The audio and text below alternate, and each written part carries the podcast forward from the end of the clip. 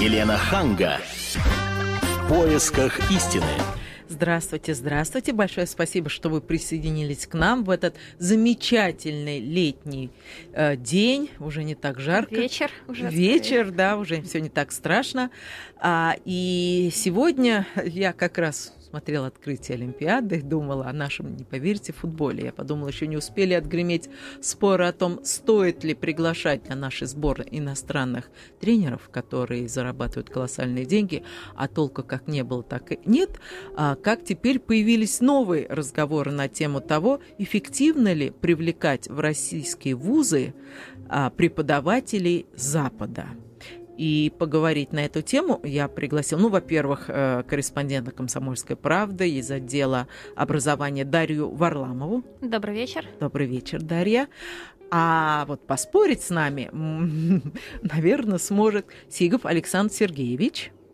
Спасибо, что вы пришли к нам. Это ректор Московского государственного технического университета радиотехники, электроники и автоматики, профессор и член, корреспондент Российской академии наук. Я, я что-то не так сказала? Добрый день, здравствуйте. Действительный член. Ой, действительный член, извините. Но вот мне тут ошибочка. А, ну так вот, давайте зададим вопрос сразу же нашим слушателям. Вот вы э, ратуете за приглашение иностранных специалистов или скорее за подготовку своих руководителей. Звоните нам по телефону прямого эфира 8 800 200 ровно 9702. Еще раз 8 800 200 ровно 9702. Может быть, вам преподавали специалисты из зарубежных стран, или как теперь их называют, экспаты, или еще обиднее, гастарбайтеры от образования. Вот, может быть, у вас был положительный опыт, может быть, был какой-то отрицательный опыт. И вообще, как вы считаете, стоит ли, что важнее, например, победа нашего, нашей науки и образования или э, там, потеря престижа от приглашения экспата? Вот давайте с вас начнем, Дарья. Вы учились в вышке. Да, я училась в высшей школе экономики, и у меня был негативный опыт э, общения с э, преподавателем иностранным. Да, к нам приехал на несколько месяцев э, преподаватель из Калифорнии. А вот он вел курс на что-то вроде интеллектуального права, копирайт и так далее, какие-то правовые вопросы с этим связаны.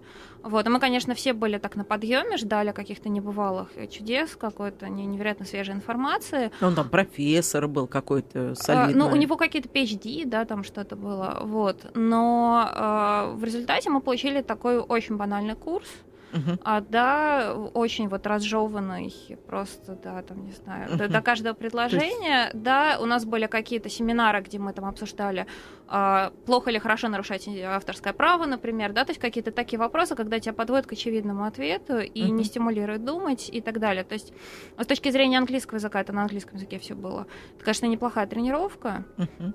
Но, в принципе, то есть э, сама по себе идея теоретически, наверное, неплохая, но то, как это может быть на практике реализовано, да, это часто оставляет желать лучшего, потому что либо приезжают не те люди, либо uh-huh. их э, как-то не, не ставят в курс дела, как именно нужно преподавать и к чему готов uh-huh. российский студент. А как вы думаете, могло ли руководство вашего вуза найти специалиста на эту же тему, но среди россиян? А, ну, я думаю, что могло. А, то есть, в принципе, а, ну, расширять горизонт это неплохо, и, в принципе, можно было бы отправлять на стажировку, например, российских аспирантов, да, из той же вышки там, или из каких-то других вузов. Uh-huh. А, потому что все-таки, а, если у человека есть двойной опыт, да, и в зарубежном вузе, и в российском вузе, он получает какие-то новые знания, но он помнит, как нужно преподавать, да, как преподают в а наших вы говорите, вузах, он помнит, как было... нужно преподавать, а там как-то надо по-особенному преподавать, а, а не так, как во всем мире. Ну вот, по кра... ну что значит во всем мире все-таки? В разных вузах, мне кажется, немножко разная подача. А вот, и, по крайней мере, вот этот опыт с американским преподавателем а, как бы говорит о том, что там идет э, тенденция к упрощению материала, то есть материал нужно вот максимально на пальцах, очень понятно, угу. и, но было ощущение, что немножко недооценивают студентов, да, то есть нам хотелось больше нагрузки, Понятно. а нам давали достаточно да. очевидный материал. Ваша позиция ясна. Александр Сергеевич, а что вы думаете? Ну, я думаю, что э, на самом деле практически неважно, Э, преподает у тебя иностранный профессор или российский, э, абсолютно не важна национальная принадлежность, э, гражданство. Главное, чтобы это был достойный, умный человек, который либо будет сообщать какие-то новые знания, то есть перевезет с собой какой-то новый курс, который нужен, или просто впишется в существующие программы и будет это делать э, на хорошем, серьезном научном уровне и э, на правильном педагогическом. Поэтому э, я не вижу разницы между, допустим, хорошим российским профессором и хорошим американским, французским, немецким профессором. У нас, кстати, вот в ВУЗе, в общем, мы долгое время, советское время, были практически закрытым учебным заведением, но потом открылись. И был опыт э, при создании факультета экономики и управления. Э, мы выиграли большой грант Европейского сообщества. И по этому гранту принимали несколько лет преподавателей из-за рубежа. И это было вполне хорошо, как правило. ну есть... вот я приведу другой пример. Вот такой есть информационный повод, что, вот вы знаете, известный российский институт МИСИС, и один из проректоров там американец. Ну, вот, а почему именно он, а почему не российский ученый? Ну, мне трудно говорить о другом вузе, но я думаю, что, скорее всего, идея была в том, чтобы привлечь э, хорошего менеджера. Он работает я не знаю, ведет ли он занятия со студентами, но прежде всего это проректор, то есть руководитель направления. Ну, мы знаем, что американцы очень часто проявляют себя как хорошие менеджеры, uh-huh. организаторы. Uh-huh. Видимо, как раз вот это тот самый случай. Uh-huh. Ну, а вы понимаете, что он приехал совсем на другие деньги. И говорят, что зарплата иностранных специалистов, ну, настолько вот экспаты зарабатывают, ну, просто в разы. Вот я тут читала в интернете, не знаю, так это или нет, но говорят, что приезжают там за 2,5 миллиона в год э, специалисты, а наши получают, ну, несопоставимо меньшие деньги. И люди говорят, что это, в общем, оскорбительно для российских ученых, с одной стороны. Кроме того, Э, это никак не улучшает работу с кадрами, с нашими. Ну и получается, как в рекламе, если нет разницы, то зачем платить больше? Да, я тоже так считаю. Мы, мы например, не, не старались платить больше. Ну, платили, платили по нормам и больше ничего. Э, совсем недавно у нас, кстати, в прошлом году э, один из преподавателей тоже был из хорошего английского университета лондонского, одного из uh-huh. хороших, Грин, Гринвичского университета. Ну, он просто дал несколько, несколько лекций. Ну, в общем, студентам понравилось, но нельзя сказать, что это было что-то особенное, выходящее из ряда вон. То есть вполне нормальные, на хорошем уровне прочитанные лекции. Ну, хорошо. Э, напомню, телефон прямого эфира 8 800 200 ровно 9702. Если у вас есть позиция, стоит ли приглашать зарубежных специалистов в наши вузы, пожалуйста, звоните. А я сейчас хотела пригласить э, к разговору с нами, ну, правда, по телефону, э, директора и основателя англо-русской школы Михаила Юрьевича Герчикова. Здравствуйте, Михаил Юрьевич. Ой, нет, мы с ним свяжемся чуть попозже, но это, на мой взгляд, очень интересный человек. Он давным-давно уже вот, э, приглашает на постоянную основу э, таких специалистов. Михаил Юрьевич? Да, здравствуйте. Вы с нами? Здравствуйте. Вот я вас представила как директора и основателя англо-русской школы. В двух словах расскажите, как давно вы основали свою школу и что там у вас американцы преподают или англичане? У нас преподают, сейчас преподают англичане, преподавали англи, э, преподавали англичане, преподавал американец, но сначала немножко, несколько слов о школе. Э, она была, открыла свои двери в 2001 году uh-huh. для старшеклассников, для десятиклассников. Uh-huh. То есть мы сделали совмещенную программу. Программу для э, продвинутых наших московских старшеклассников, у которых есть успехи в математике и в английском языке. И Запустили ее как программу A-Level, то есть это программа Тавузовского академического британского колледжа, успешное окончание которой позволяет ребятам расширить выбор университетов, для того, чтобы потом поступить не только, скажем, ведущие московские, российские университеты, но и в первую десятку британских университетов, а также американских университетов. Но, Михаил вот. Юрьевич, вы хотите сказать, что вы не могли найти среди наших ученых или педагогов э, для себя Э, полезные кадры? Знаете, можно, наверное. Наверное, можно. Можно играть. Вот сегодня был первый день Олимпийских игр. Да, да, да, да. И вспоминали, допустим, что Англия – это родоначальник больше половины игр и видов спорта. Uh-huh. Э, по сути дела, Пьер де Кубертен, он как раз вдохновился опытом э, Англии, э, ее успехами в спорте. Ну, Наверное, можно по самоучителю играть на гитаре. Наверное, можно было бы эти виды спорта э, делать без помощи тех, кто разрабатывал эти правила. Но это всегда дольше, сложнее. Э, сейчас э, мы научились, научились очень многому за 11 лет существования школы. Но эта учеба была, конечно, с помощью тех педагогов, заучей, которые начинали с нами, э, с помощью стажировок, которые мы организовывали для наших педагогов uh-huh. в Великобритании, наш партнерский колледж «Конкорд». Поэтому, э, наверное, можно было бы обойтись без этого, но то, что это стало бы гораздо э, удлинило бы процесс становления школы и сказалось бы на качестве образования, безусловно. Поэтому есть ситуации, когда без преподавателей обойтись очень трудно. И не Но нужно. вот чем эксклюзивно именно это образование вот западными преподавателями? Ну, вот смотрите, скажем, э, у нас сейчас э, эта программа реализуется в государственной школе. Я директор сейчас Центра образования 1498. А мы работаем по программе, которая называется «Московская международная школа». Она была поддержана э, в 2008 году э, московским правительством и, собственно, руководителями московского образования. А сейчас представить себе, что в нашем образовании языковом у нас нет э, преподавателя английского языка. Ну, есть такое плохое слово носитель, но на самом деле это действительно профессиональный педагог, британец. Э, сейчас у нас так работает американец, вот, но он без акцента американского. Так вот, можно, конечно, научить и без, э, без него, тем более, что он не ведущий педагог. Он ведет один час в неделю разговорного, э, разговорный английский по пройденной тематике. Нет, ну английский это, это понятно. носителем языка, да, это одна конечно. история с изучением языков. А вот по вот другим предметам например. нужны а ли знаете, иностранные вот, преподаватели? Вот другие предметы, которые у нас есть, это математика, это экономика и это э, география. То есть это social science, то есть это такой блок социальных дисциплин. Вот все остальные педагоги сейчас, на сегодняшний день, они все русские педагоги. То есть российские граждане, они все обучены, они знают, как это делать. Но когда мы начинали, без специалистов э, в этих областях, без педагогов англичан, нам было просто не обойтись. Но вы хотите начинали... сказать, что вы не могли найти педагога э, по русского математике? по математике или по экономике?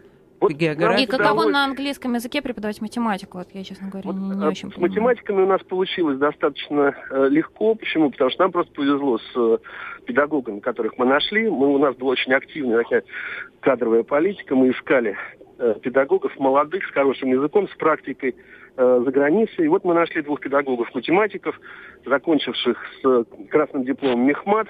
И обе эти девушки, они еще и просто жировались в Америке. Угу. Поэтому у них был свободный язык. А мы их э, все равно отправили в э, наш партнерский колледж, который нам очень помогал, на, по крайней мере, первые три года в Великобританию. И там по такой по ускоренному курсу они действительно научились этому курсу, тогда это назывался ASA2, но сейчас это просто называется A-Level, научились этой программе, как ее преподавать. Там есть масса нюансов. Э, как, ну, просто отличается система преподавания, система подготовки детей. А с экономикой у нас мы пошли по такому пути и оказались в очень сложной истории, потому что заслуженная э, женщина, доктор экономических наук, которая пришла к нам, и прошла она тоже стажировку в Конкорде, она с этой программой откровенно не справилась. То есть э, она не подготовлена была для того, чтобы, э, ну, скажем, например, такие мелочи. Э, сейчас, когда у нас уже вовсю э, так сказать, царствует ЕГЭ, мы все понимаем, что списывать плохо, списывать нехорошо. Uh-huh. Я могу вам сказать, что, например, 10-15, тем более лет назад, э, списывание было тотальным во всех, ну, почти во всех московских школах. А иностранные преподаватели отучили списывать? Да, да, они отучили. Я могу сказать, что у меня, например, первая грамота, когда еще не было в образовании, первая грамота от школы была за э, активное участие в жизни школы, заключавшееся в том, что э, своему старшему сыну Э, значит, я пришел в его школу по просьбе педагогов и в учительской писал э, за 11 класс все работы, потому что педагоги сами боялись, что они наделают ошибок. И таким образом выпуск получил все 4,5. 4 это были те балбесы, которые просто не могли списать правильно. Как бумаги, которые мы распределяли педагоги в туалете. Знаете, это был там 94 год. Но э, понятно совершенно, что, скажем, в британских, американских университетах э, списывать это, ну, это стыдно. То есть э, даже у супервайзера. Да. Не ну, бывает, там даже студенты что... не позволят там, списывать. Да, да, вот я как раз хочу ну, сказать, ну, я училась, когда в НВЮ был большой скандал, когда э, я там заикнулась о том, чтобы списать, но вот просто это было такая такой скандал, и да, сами да, студенты, причем меня поразило. Они тебя сдадут студенты тут же, если сдали просто в раз. И, сдадут, причем не потому, что они стукачи, а потому что это стыдно, им не противно вообще сидеть с тобой, ты сидишь тут. Ну, это как нечестная игра, да. Да, да, да. да. Совершенно верно. в школах сейчас это очень болезненно. Смотри, сколько историй с этими мобильниками да. э, на ЕГЭ. Как это, э, скажем, учителя, некоторые продвинутые в кавычках, говорят, так, ты мне сразу отсканируй, пришли, выберись в туалет, я тебе там все пришлю и так далее. Ну, то есть вы знаю, предлагаете выпустить десант иностранных преподавателей к одиннадцатиклассникам, нет, чтобы нет, они отучили давайте, списывать? Моралитические проблемы давайте решать. Сразу, давайте сразу поставим все, так сказать, акценты. Дело в том, что э, если мы говорим сейчас об образовании именно среднем, ну или до вузовском, то общий тренд понятен. Да? То есть мы пошли по пути стандартов, стандарты, в общем, не очень высокие, будет еще, скажем, пред-ЕГЭ в будущем, или, ну, скажем так, э, если кто-то читал Гарри Поттера, вы помните прекрасно, что книга-то, в общем, про школу, uh-huh. вот как они сдают эти экзамены. И вот первый этап экзаменов должно быть не 2 ГИА, а должно быть 10 ГИА. Uh-huh. Носить они должны запрещающий характер. То есть, если человек, например, условно, тройка по математике, не надо его мучить выше математики, если он не знает, что такое логарифм, что такое предел. Вот, поэтому надо оставить его в покое, но просто сказать, что математика у тебя будет на поддерживающем уровне, ты ЕГЭ сдавать не будешь. Хорошо, а наши не специалисты не а, могут да, сделать то могут, же самое? Да, это наши и сделают. Но ведь, понимаете, все, что сейчас э, ГИА, ЕГЭ мы делаем, это, в общем, списано же тоже. Просто не всегда хорошо списано. То есть эта система уже, на самом деле, давно отработана. Мы просто в топыхах и так немножко запоздало и несколько сумбурно пытаемся ее перенести на нашу землю. Вот, но но система отработана, но сам тип э, преподавания, вообще подход к преподаванию и даже программа учебная, скорее всего, различается у нас ну, на конечно. Западе. То есть мы же все-таки пытаемся адаптировать на нашу почву как-то это, а не просто переносим. Вот давайте сначала спросим себя, а, собственно, какая задача перед довузовским образованием в России или, неважно, во Франции? Подготовить блестящих международных студентов? Да, конечно, нет. Конечно, нет. Потому что, ну что вот, э, вспомните, Саркози начал громить элитные школы. Да, он выступил против того, чтобы они были, э, выступил за квоты для малообеспеченных студентов. Ну и, э, собственно, продолжил это дело. вот мы сейчас с семьей отдыхали во Франции, я приехал оттуда под страшным впечатлением. Знаете, вот э, общий уровень, э, скажем, такой, ну, профессиональный, не знаю, э, отношений, э, аэропорт, э, чек-ин, чек-аут в гостинице, заказ всего-то. Все это по сравнению с тем, что было, скажем, 10 лет назад, все упало. Упало, и я, на мой взгляд, не есть чем сравнить, например, с тем же Сингапуром или с Гонконгом, куда я тоже езжу достаточно регулярно я вижу, как э, если, если а вы думаете, что это от образования все? То есть я считаю, образования что это идет упало? именно от образования, потому что э, сейчас есть такой тренд. Он в нескольких европейских странах присутствует. Э, он немножко сейчас подсаженный в Россию, что нам не нужно так много умных, так много высокообразованных ребят. Мы сокращать должны количество вузов. Мы должны сделать несколько супервузов, куда будут поступать ну, такие действительно сильные, головастые ребята. Вот. А все остальное, они же пойдут потом в систему обслуживания или в, на производство. Зачем Но это чуть-чуть другая придумать? тема. Все-таки ну, мы нет, обсуждаем. Вот, вот, Но просто понимаю, да, если просто... в Европе такой тренд, то имеет ли смысл приглашать из той же Франции преподавателей, если они будут нести как раз такие ценности? Нам, нет, нам это давайте надо? разделять тренды и преподавание. Потому что преподаватели, э, ну, на самом деле, есть система отбора, в том числе и преподавателей. Вот, поэтому Э, тренд имеется в виду, прежде всего, конечно, финансирование и ну, организацию учебного процесса. Но если мы говорим о том, что... Но это учебная программа, сейчас... соответственно. Да-да, ну нужно ли сейчас, вы спросили, э, приглашать во все школы, приглашать во все вузы э, иностранных каких-то сильных преподавателей – Э, во-первых, не нужно, и угу. во-вторых, у нас, как говорят, патронов не хватит на это, понимаете? Да. То есть, Кстати, о э... патронах. Скажите, да. сколько вы платите, ну, я не прошу вас назвать сумму, а вот соотношение зарплаты зарубежного экспата и вот нашего специалиста, вот за одну и ту же работу? Вы знаете, сейчас, э, э, ну, скажем, 10 лет назад э, разница была примерно в три раза. Угу. Сейчас, поскольку все-таки поднимается Э, зарплаты у наших педагогов, они почти сравнялись. То есть разница, я могу сказать, 20% выше. просто за счет того, что у него больше расходов. Но у нас, потому что у преподавателей британской программы они получают очень неплохие деньги, просто потому что действительно это ну, такой уникальный продукт, который они преподают. Поэтому эти зарплаты сравниваются. И вообще, э, когда мы говорим об экспатах и о специалистах, приезжающих учить наших, угу. так или иначе, это вопрос э, ну, некоего периода обучения. Потому что наступает момент, когда вы уже не смотрите наш, не наш. Э, это просто преподаватель вашей системы, который вам полезен, который получает зарплату по праву, и вы его используете. Uh-huh. Я бы сказал, даже здесь мы сталкиваемся иногда с другими вещами. Это психологическая готовность э, иностранцев преподавать долгое время в России.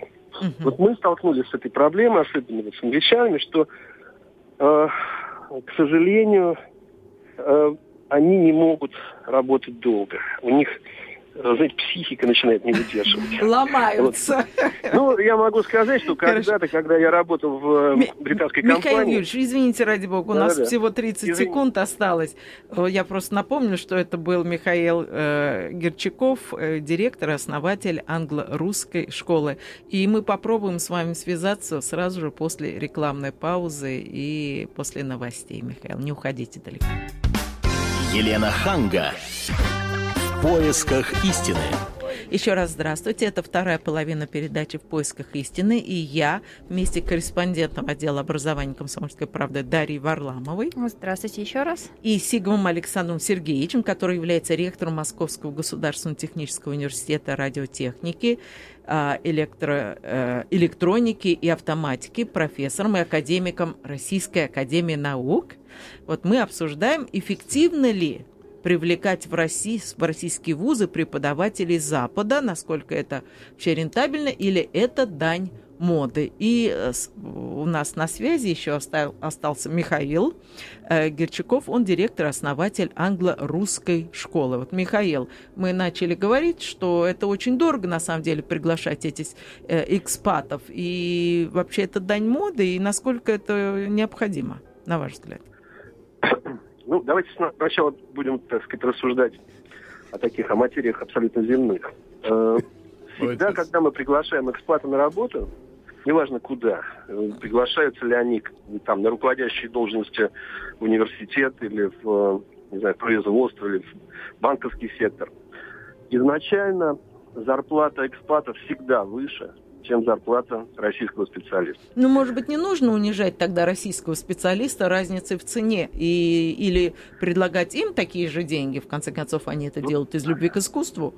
Знаете, если мы говорим о таджикских строителях, вот здесь, может быть, я согласен, не стоит унижать российских граждан тем, что э, строители выбирают э, дешевый рынок рабочей силы, и таким образом начинаются идти всякие безобразия. Когда мы приглашаем профессора, когда мы приглашаем высококлассного педагога, это означает, что работодатель понимает, что другого пути у него нет. А Если... иностранные, извините, что я перебиваю, иностранные и высококлассные, это синонимы или все-таки... Да, ну, Ведь не каждый нет. раз иностранные педагоги бывают высококлассными. Ой, конечно, нет. Я могу сказать, что сталкиваемся с теми же самыми проблемами, что и с нашими педагогами. Это бывает и проколы в профессиональной подготовке, и, э, скажем, человеческие А вы их сразу обратно отправляете, если какие-то проколы радикальные? Или ну, по крайней мере, мы оговариваем эти условия в контракте на испытательном сроке, то есть если что-то. Ну, я могу вам сказать такую историю, например. У меня был, была преподаватель, э, оказалось, что она довольно здорово пьющая. Ой. Вот.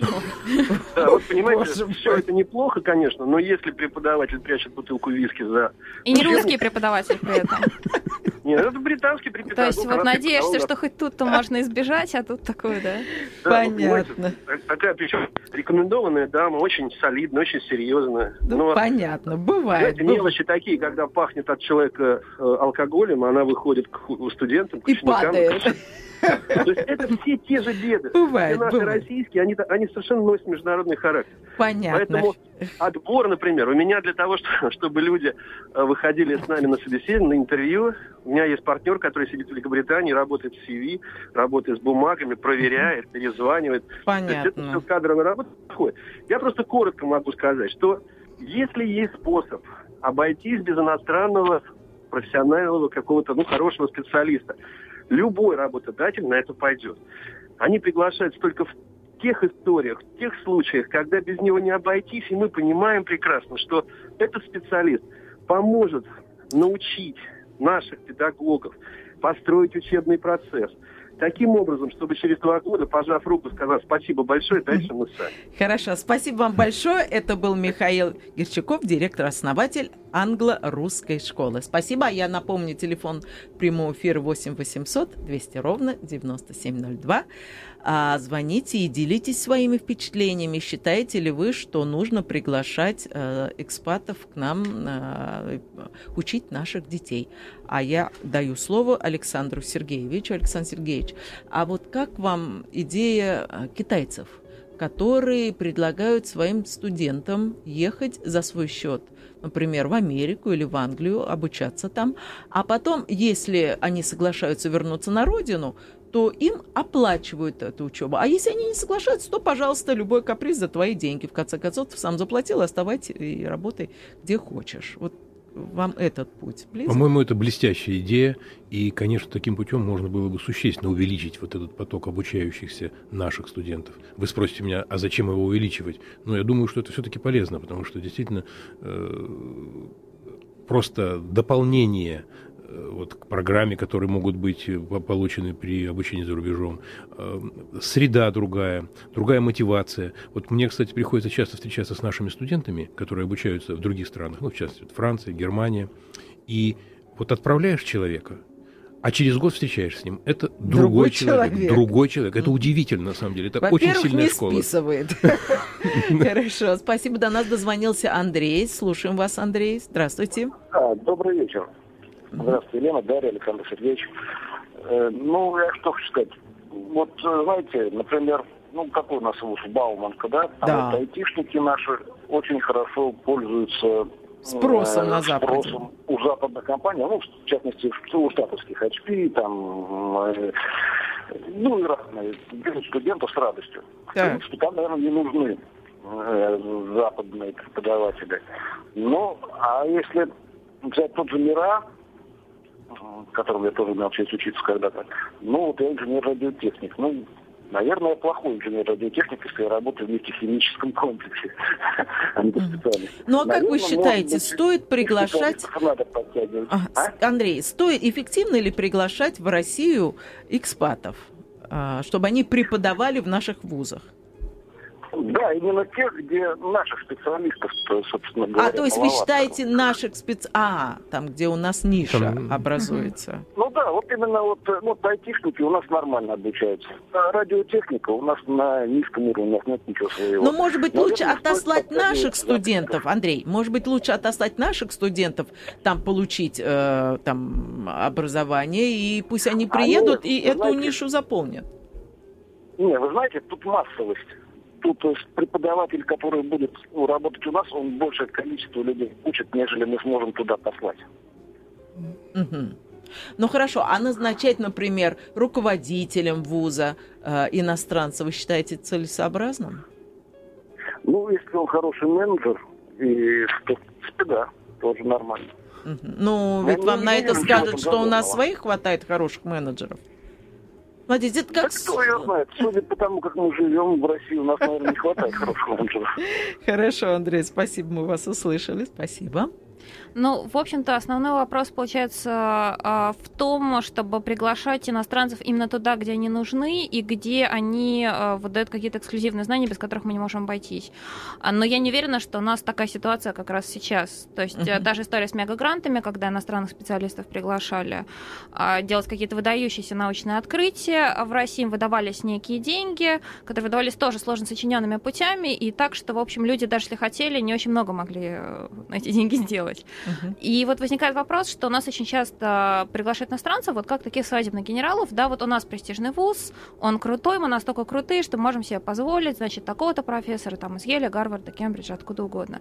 И сидит несчастный профессор и понимает, что вроде бы как все очень престижно, лестно и замечательно, но сделать он ничего не может. А почему он ничего не может сделать? А, но в том числе вопрос финансирования, потому что гранты там есть э, ряд ограничений, да, э, связанных с тендерами на какие какие-то там препараты, на аппаратуру и так далее. И там возникает много-много сложностей, да, с которыми мы, в принципе, сталкиваемся и так в жизни. Uh-huh. Да, там идут какие-то распилы, какие-то свои интересы и так далее. И просто человек оказывается немножко в западне, да, и получается жалко всех. И жалко студентов, которые не получили то, чего они хотели, и жалко человека, который искренне решил поехать в Россию, сделать что-то полезное, и он вот как бы сидит и не понимает, что от него, собственно, ждут. Вот надо с этим как-то бороться, только как. Ну, я бы еще предложила обсудить тему, а э, кто к нам готов приехать, что это за люди, потому что вот есть разные мнения, есть мнение, что приезжают те, которые не смогли устроиться там, и поскольку здесь так хорошо платят, они приезжают, отрабатывают и потом быстро уезжают. То есть они особо душу не вкладывают, потому что они здесь не останутся. Или я не права? Ну, я думаю, что бывает и такое, вот как вы говорите, но на самом деле тут широкий очень спектр ситуаций, и, конечно, есть э, люди, которые очень заинтересованы просто вот поработать в России, э, зная, что в каких-то направлениях существуют очень мощные, сильные научные школы, и тут, так сказать, как-то объединение школ – это всегда полезно, такие синергетические эффекты. В то же время есть, наверное, и какие-то прохиндеи, которые едут вот, как, ну, как это было там в 18 веке, в 19 веке, какой-нибудь там французский там, солдат отставной учил детей помещика и так далее. То есть все это имеет место. Поэтому... тут еще такая тонкость. Мы все время говорим о нашей тонкой русской душе. Вот если проводить аналогию с футболом. Но это же не про хиндеи приезжали к нам, там, Дик Адвокат, какие-то другие тренеры, правильно? Но они же не смогли справиться с нашей сборной. А, значит, наверное, есть какие-то другие тонкие материи, которые даже самый высокопрофессиональный руководитель или эксперт, ну, ну не может он повлиять на... Загадочную русскую душу. На нашу загадочную То есть, может быть, им курсы душу. подготовки проходить какой-то адаптации, там, русской духовности, не знаю. Ну вот как, как их готовить э, к тому, что То они почему-то там у них срабатывает, а у нас не очень на нашей земле. Ну, может быть, это еще вопрос системный. То есть э, человек попадает, вот как сказала Дарья, попадает в достаточно сложные условия. То есть нормативные акты далеко не всегда позволяют ему сделать то, что он хочет. Но ведь в тех же условиях находимся и мы. Просто мы Но мы более привыкли. привыкли к этому. Мы знаем, как это обходить, если что, как с этим работать. Да, да, совершенно верно. То есть это очень многоплановая, трудная задача. И вот э, решая ее, мы должны думать, я думаю, одновременно и об условиях работы приглашенных э, преподавателей, научных сотрудников, и то же самое об условиях работы наших отечественных там, людей. Вот у меня, например, тоже, я прошу прощения, что все время говорю о личном опыте, но на самом деле опыт большой, потому что это опыт вуза.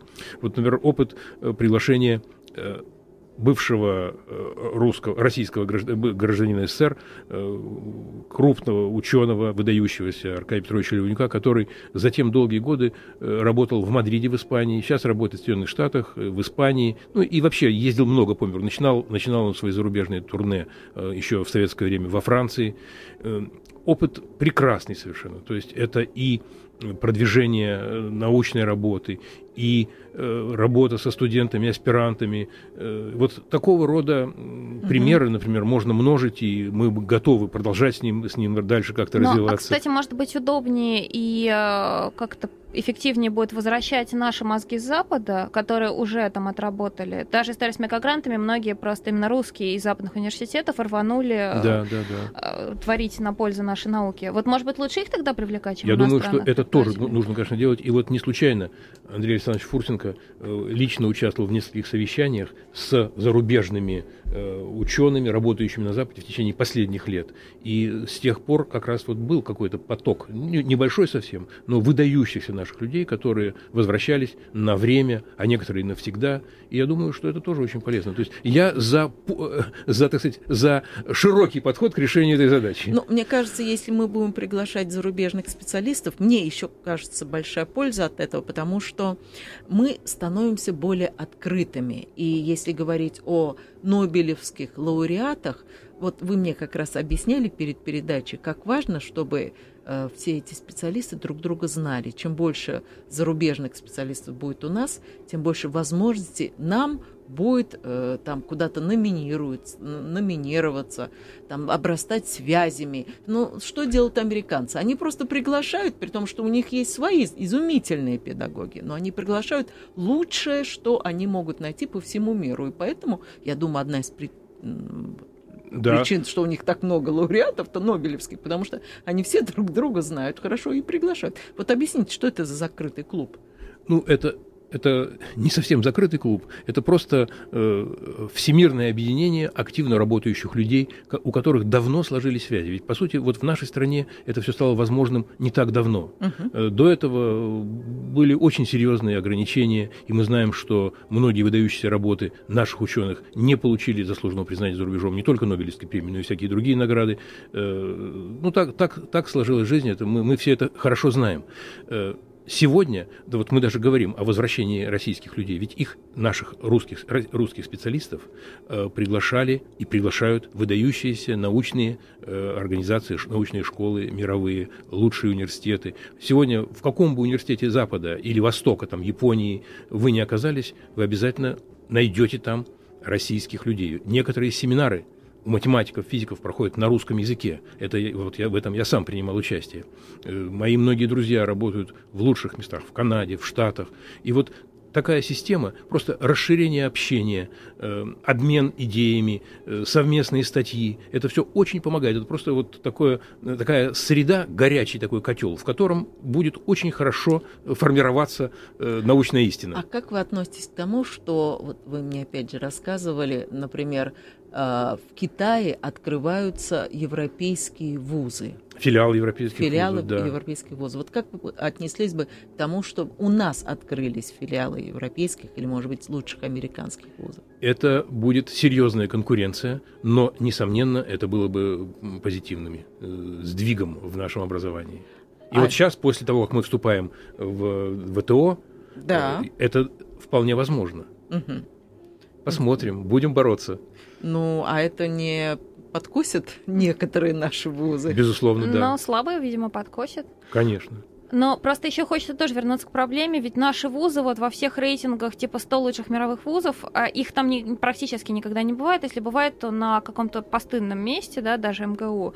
И я беседовала с корреспондентами Times, которые этот рейтинг составляют. И, в общем-то, проблема как раз в том, что нет контакта. То есть наши ученые не пишут статей, ну, если пишут, они их публикуют в наших журналах, за рубежом никто об этом не знает. А почему С низким импакт-фактором? Либо стесняются, либо не знают английского языка, либо нет э, каких-то коммуникаций и так далее, да, то есть с этой точки зрения вот некий обмен, а, он был бы полезен, потому что хотя бы узнали и о наших ученых. Ну и прошу прощения, Дарья, я тоже перебью здесь. На самом деле, вот предшествующая тема и к этому относится. Вот если тебя хорошо знают, то ты гораздо проще можешь опубликоваться в серьезных, высокорейтинговых, э, с высоким импакт-фактором журналах. И мы тоже такие примеры имеем. Даже вот, допустим, наши соотечественники, работающие сейчас в других лабораториях за рубежом, публикуются в тех журналах, где, где им было очень трудно опубликоваться, когда они были здесь. Угу. Это все, это все, в общем, естественно. Тебя знают, там, твои, э, твои соседи по лаборатории ну, это являются... тусовка уже тоже. Член... Да, да, да, да, ты вошел, вошел в этот круг, и дальше все гораздо проще. И вот чем активнее, чем шире мы будем входить в этот круг, тем будет легче и правильнее и лучше работать, работать и нам здесь тоже. А как мы относимся к ребятам, которые уезжают учиться, и вот насколько мы их стараемся привлечь обратно работать у нас? Ведь они же за свои деньги в конце, в конце концов отучились. Вот бы и хватать бы их, и, потому что мы же не можем, к сожалению, оплатить или дать стипендию большинству наших ну, ребят. Ну, большинству, да, но все-таки всегда существовали и существуют стипендии для обучения за рубежом. Сейчас этот ну, круг расширяется. Их? Ну, ну тысяча. Ну, а, а, а знаете, сколько ездит? Вот в том же самом Лондоне сколько учатся да, наших очень ребят. много, очень много. Вот, ну а почему же у нас не сделали систему, при которой, вот как китайцы, им выгодно было бы возвращаться на родину и работать у нас? Да. Ведь если он уехал туда 18 лет и отучится лет 6-7, это же самые важные, в принципе, годы в его жизни. Я уж не говорю о том, что он влюбится наверняка. Вот, то есть фактически мы теряем элиту интеллектуальную да, таким да. образом. А если они приезжают и они здесь не востребованы, конечно, они уедут. А что они тут будут? Бумажки конечно. перекладывать? Вы, выглядит все это диковато, конечно. Наша страна э, там, продает свои ресурсы, за это получает деньги. Там, ну, там, те же родители зарабатывают какие-то деньги, вкладывают их в детей, угу. которые уходят и пропадают навсегда для страны. Да, да конечно, конечно, да. это трагедия. Да, я думаю, надо начать с этого. Согласен. Да, такой климат, чтобы был в стране, чтобы ребята чтобы стремились возвращаться. возвращаться. Да. Ну, спасибо вам большое э, за то, что вы пришли, поговорили с нами на эту тему. Надеюсь, кто-нибудь из руководства нас услышал, и что-то будет Спасибо. Все изменится к лучшему. Спасибо за приглашение. Всего доброго. Елена Ханга. В поисках истины.